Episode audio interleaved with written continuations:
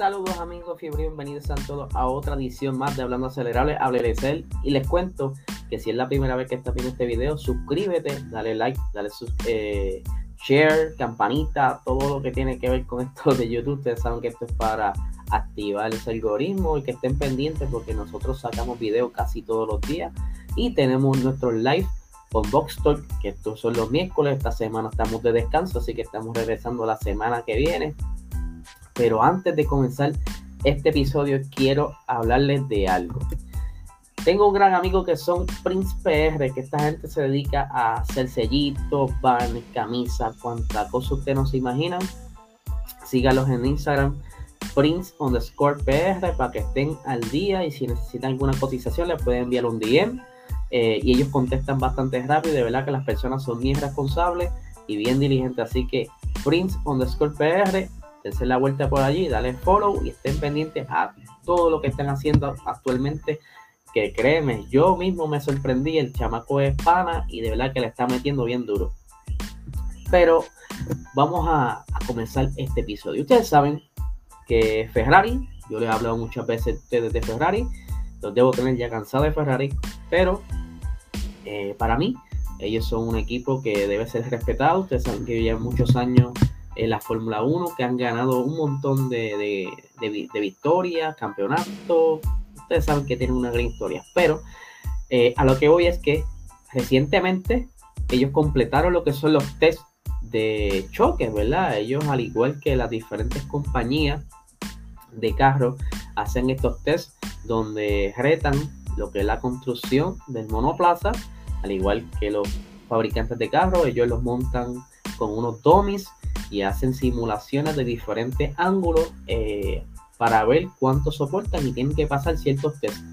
Pero específicamente en la Fórmula 1, ellos tienen como unos trolleys donde eh, montan el fuselaje del monoplaza y eh, como si fuese un tren, esto va a 50 metros por segundo, va a esa velocidad e impacta lo que es una pared artificial o le ponen algún objeto para entonces simular cualquier tipo de, golpe, porque obviamente tú tienes que buscar la manera de encontrar todas las alternativas posibles, las probabilidades, para entonces tú retar ese fuselaje de ese monoplaza al 100%. Y como le estaba diciendo, ya Ferrari completó esas pruebas, al igual que Alpine. Esto ya dando un gran paso a lo que son las pruebas de pretemporada. Las primeras van a ser en España, cerca de febrero obviamente esto es bien importante para esa fecha. Sin esto, ellos no pueden eh, hacer este tipo de pruebas porque entonces no, no está técnicamente el carro seguro y pues, ya ellos tienen la certificación, al igual que el equipo Haas recientemente eh, tuvo estas pruebas y también las pasaron. Esto se están preparando todos para esta gran temporada donde va a marcar la historia de la Fórmula 1 y ya están casi a un pasito, porque gente, les digo una cosa, esto ya es cuestión de par de días, ¿sabes? Tú lo ves lejos, pero ya pronto estará la temporada por ahí haciendo los tests. Vamos a ver primero esas presentaciones de su monoplaza, a ver qué tal, qué tal eh, están siendo construidos, a ver qué nos trae eh, las diferentes escuderías, qué livery van a utilizar, qué decoraciones, y eh, McLaren va a estar utilizando parecido a lo que utilizó en Mónaco. Todo este suspenso nos pone bien es bien emocionante. Para entonces, obviamente, tenemos al head de Ferrari que le gusta de vez en cuando dar sus expresiones y sabemos muy bien que cuando habla, eh, habla con franqueza y estoy hablando de nada más y nada menos que Matías Binotto, donde eh, recientemente estuvo dando unas expresiones luego de las pruebas de los Ferrari. Obviamente esta entrevista eh, fue en los medios de motorsport.com y dice lo siguiente. Si Mercedes y Red Bull han sido capaces de desarrollar los monoplazas que hemos visto en los últimos tiempos, significa que tienen herramientas, metodologías, cálculos, simulaciones y otras certezas que han perfeccionado con el tiempo.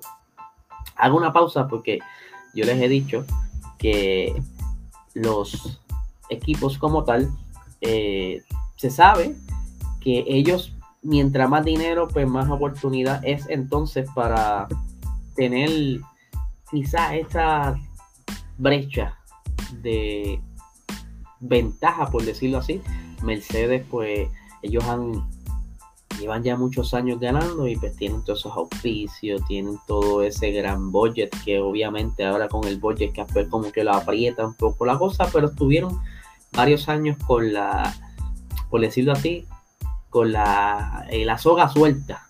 Y ellos pues invertían por y para abajo, no importaba lo que costara, lo hacían para entonces ser competitivos. Que si simulaciones en el túnel de viento, otros programas de simulación de fluido, no, este, you name it, todo lo que tuvieran al alcance para hacer que ese monoplaza fuera el mejor, ellos lo pagaban.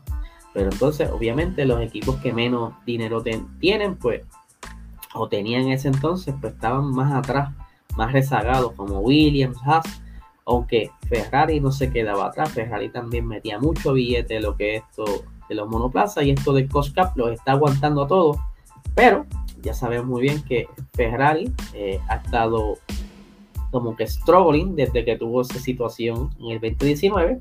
Así que continúo con la lectura de lo que estuvo diciendo Matías Binotto. Eh, dice, así que creo que es eh, presentuoso decir que ahora que vamos a ganar a Mercedes y a Red Bull, porque creo que el enfoque correcto es fijarnos el objetivo que es ganar. Perdón. ¿Cuántas carreras queremos ganar? Cuando digo que Ferrari debe aspirar siempre a lo mejor, es cierto. No queremos empezar una temporada con pocas expectativas. Lo que diremos internamente es que queremos ganar tantas carreras como sea posible. ¿Se acuerdan cuando yo les dije que en el 2020 cuando Matías Binotto presentóse Ferrari y dijo, mira mano, este año no esperen mucho de nosotros? Así fue, fue la peor temporada hasta el momento entre otras, pero esta de las más recientes ha sido la peor. Y cuando entonces él habló, ya se lo he dicho un montón de veces, pero se lo estoy diciendo para que se acuerden. Cuando habló la temporada pasada, que iban quizás a aspirar por un poquito más, así lo hicieron. Así que esta gente vienen seguros de que van a lograr eh, obtener victorias esta temporada y está bastante seguro. Así que ellos tienen ya lo necesario, tienen dos buenos pilotos tienen quizá ese monoplaza ya bastante adelantado. Ya vimos que tienen el, test de choque ya aprobado. Ellos también decidieron abandonar parte del desarrollo del Fórmula 1 2021, perdón, del Ferrari de la temporada 2021, para entonces eh, ir, ir, de lleno a, lo que es el diseño del 2022, como otra escudería. Eh, y cuando Ferrari se lo digo, dice algo, va a pasar. Pero vamos a ver qué pasa. En esta temporada hay muchas altas expectativas con lo que es eh, la nueva tecnología, lo que es este esta aerodinámica nueva. Todo se espera que va a haber muchas batallas, pero cuestión de que lo veamos en pista y ver si es cierto. Por otra parte, ustedes saben muy bien que Sebastian Vettel y Mick Schumacher ha sido como una una amistad bastante genuina, bastante interesante. Ustedes eh, hace mucho tiempo atrás, cuando Sebastián Vettel era joven, pues él tenía una amistad igual que la que tiene ahora con Mick Schumacher, con el papá de Mick Schumacher, Michael Schumacher, el legendario, la leyenda, el que tiene los siete veces eh, campeón del mundo, que actualmente está empatado con Lewis Hamilton, pues se ve algo similar y más allá de ser un compañero de parrilla, eh, está siendo un buen amigo y mentor. Y eso lo hemos visto muchas veces, los hemos visto compartiendo dentro y fuera de la pista. Y para ser más específico, eh, ya dentro de poco ellos van a estar participando, si no me equivoco, en una, eh, un evento invernal donde hay un poquito de rally, un poquito de todo y va a estar bien interesante. Vamos a estar bien pendientes a eso también, pero entonces sabemos muy bien que la entrada de Mick a la Fórmula 1 pues no fue quizás con la por, donde ellos quisieran haber entrado. Yo creo que Mick pudo haber quizá estado mejor sentado en Alfa Romeo, pero por misterio del destino terminó en el asiento de Haas. Eh, obviamente, pues hay un plan detrás de todo esto, pero tuvo que sentarse en ese Haas, en uno de los peores monoplazas de este año, donde apenas podían pelear solamente entre ellos. O sea, el reto que tenía Mick era quedar por delante de su compañero eh, Nikita Mazepin, que así lo hizo en varias ocasiones, y que, eh, ¿sabe? No podía hacer mucho, seamos sinceros, no podía hacer mucho. Es como tener un carro eh, sin mantenimiento, lo peor de lo peor. Pero a lo que voy es que Sebastian Vettel estuvo hablando sobre Mick en una entrevista eh, recientemente donde estuvo diciendo, ¿verdad? Que Mick hizo un excelente trabajo a pesar de haber estado en ese monoplaza en un traste de carro. Pudo hacer entonces lo que, lo que tenía al alcance y ir quizás adaptándose a, las velocidades de un Fórmula 1, ya que él viene de Fórmula 2, que son, se parecen físicamente, pero son bastante distintos en lo que son las velocidades y, las diferentes, el feeling que se siente entre el carro con, con esto de las velocidades. Pero entonces, como le está diciendo, vamos a ir eh, directo a lo que dice Sebastian Vettel sobre Mick Schumacher, que como les dije, él está hablando súper bien de él y dice lo siguiente. Eh, creo que es fácil de juzgar porque el monoplaza ha estado muy lejos. Pero ya sabes, para aquellos que están mirando de cerca, obviamente lo he estado siguiendo. Y sí, él hizo un gran trabajo increíble con un carro tan pobre para llegar a la Q2 solamente un par de veces para tener fuertes apariciones en carrera, luchar contra algunos de los monoplazas que no, eh, que son mucho más rápidos, o pegarse a los monoplazas que se supone que son mucho más rápidos. Es un gran esfuerzo y aún creo que ha sido un gran impulso para todo el equipo. Creo que la compensación desde el principio de la temporada para ese, para ese equipo fue pobre porque no tenían eh, desarrollo y estaban muy atrasados como hemos hablado en otras ocasiones, eh, el Haas decidió abandonar todo lo que era desarrollo para esta temporada, enfocarse en el 2022 y pues Mick no tuvo más opción que sentarse ahí y pasear en la pista durante estas 22 carreras, eh, aunque también vimos que tuvo sus errores de novato porque es normal que tenga este tipo de problemas. Incluso él estuvo varios encontronazos con Vettel en pista, donde pues Vettel se molestó porque mira chicos, está en el medio, cosas que pasan. El chamaco está empezando a adaptarse y a lo que es la, la química en pista, saber dónde acomodarte y obviamente no todas las pistas son iguales, pero son cosas que el muchachito va a ir aprendiendo poco a poco. Pero ahora vamos a lo que es el tema interesante del día y es que eh, la Fórmula 1 o la FIA, por decirlo así, hace como un tipo de votación entre los mismos pilotos y eh, los líderes de equipos de carrera para sacar el top 10 de los pilotos del 2021. Eh, esto, ¿verdad? Es algo, por decirlo así, como si fuese un tema de popularidad, donde cada persona quien votó, me refiero en este caso a los pilotos, porque lo que les estoy mostrando en pantalla fueron los resultados. Oh, perdónenme. Esta no es la tablita, esta es la tablita. Eh, donde todos estos pilotos, ¿verdad? Los que estuvieron participando de las votaciones, que para, quiero recalcar que no todos participaron de esta votación. Eh, por aquí tengo los que no quisieron participar, que fue, ver, se me perdió. Ajá. Max Verstappen no estuvo en esta votación, Luis Hamilton no participó, Sergio Pérez, Valtteri Bottas, Kimi Raikkonen y Antonio Giovinazzi. El resto de la parrilla fueron quienes los, que votaron y entonces fueron parte para tener este listado de los top 10. ¿Cómo se elige? Cada piloto escribe sus 10 mejores pilotos en un, formato de tabla, ya que ellos tienen, me imagino que es digital.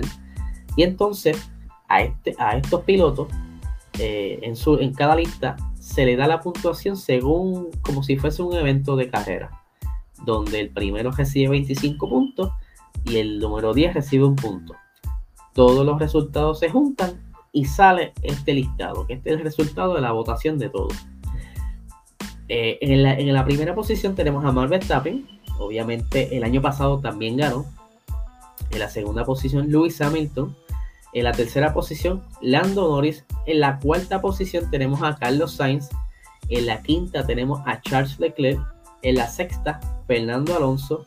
En la séptima, Pierre Gasly. En la octava tenemos a George Russell. En la novena, Esteban Ocon. Y en la décima, nada más y nada menos que Mick Schumacher, de quien estuvimos hablando hace poco. Curiosamente, como pueden ver eh, o pueden escuchar, ¿verdad? Lo que me estén escuchando por podcast, eh, Sergio Pérez no está en el top 10. No podemos saber eh, con certeza qué lugar quedó. si quedó en la posición 11 o en la 12, según las votaciones, todavía no sabemos. Pero esto, como les dije, es un tema de popularidad entre los mismos pilotos. También creo que están por sacar el listado del top 10 según los equipos, los líderes de, los equipos, ya sea Toto Wolf, Christian Horner. Ese listadito todavía eh, no está disponible, pero casi siempre sacan el de los, la votación de los pilotos primero y luego sacan la votación por los eh, líderes de, de los equipos. Pero también quería, les quería hablar de el campeón de las vueltas rápidas, que es el, el slide anterior que por error lo puse fuera de, lo, de orden. Como la vuelta rápida, esto se estableció en el 2019, donde el piloto que tuviera el mejor tiempo se le iba a otorgar un punto extra siempre y cuando estuviera dentro del top 10 eh, en la parrilla.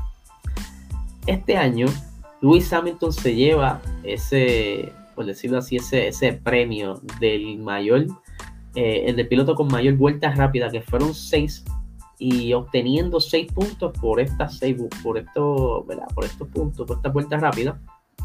Mientras que Max Verstappen tuvo seis vueltas rápidas, pero de estas seis vueltas rápidas tuvo cinco puntos. Y dirán, ¿pero por qué? Y les recuerdo que en Baku él sí hizo la vuelta rápida, pero tuvo la falla por el neumático y no pudo quedar dentro del top 10 para llevarse ese punto.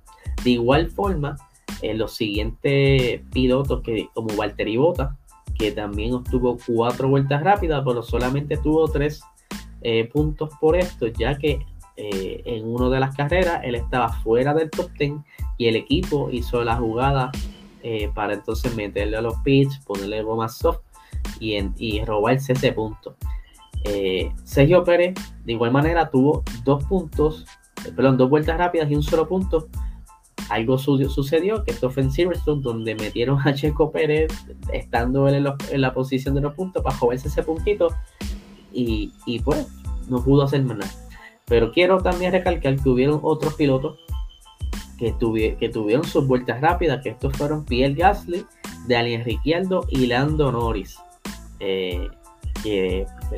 Esto de, de, los, de las vueltas rápidas, si la mente no me falla, son más pilotos este año que el año pasado. El año pasado la, la, mayoría de las veces fue por Lewis Hamilton, ya que tenía ese carro súper rápido eh, y con su sistema DAS que lo, lo, hacía mucho más cómodo aún. No quiero entrar en discusiones ahora, pero saben muy bien que el DAS lo ayudó bastante el año pasado y que por eso se llevó la gran mayoría de las vueltas rápidas de los diferentes grandes premios. Y pues este es el episodio de hoy. Estén pendientes porque estará haciendo el post hoy para que entonces me estén enviando sus preguntas y crear el episodio de preguntas y respuestas que tanto les gusta a ustedes, donde estoy contestando todas esas preguntas y curiosidades que quieren saber ya sea que me pregunten cuál es mi carro favorito, cuál carro me gustaría tener, este, todas esas cositas súper interesantes que ya lo hemos eh, visto en los pasados episodios de preguntas y respuestas. Así que tan pronto yo tenga todas sus preguntas, voy a estar montando el episodio. Y pues nada, muchísimas gracias por su apoyo, porque ustedes son los mayores auspiciadores de este podcast. O sea, fuera de todo, ustedes son mis auspiciadores, porque ustedes me escuchan todos los días y eso yo lo, aprecio un montón. Y le voy a decir una cosa, los que me escuchan a través de Spotify, pendiente y verifiquen porque ahora pueden este, darme una puntuación del 1 al 5 en Spotify. Así que estén bien pendientes para que dejen eh, su sentir por ahí. Si, si no les gusta le ponen 1 o si les gusta le dan un 5. Esto ayuda mucho. Esto me ha ayudado a los muchachos que están en Apple Podcast que ellos dieron su puntuación y gracias a eso es que estamos entrando entonces dentro de las métricas para quedar en el top 100 de los podcasts en Puerto Rico. Así que si todavía no te has dado tu, tu rating, déjalo por ahí, por favor, que eso ayuda un montón y se lo voy a agradecer en el alma. Así que nada, gente, que tengan un excelente día.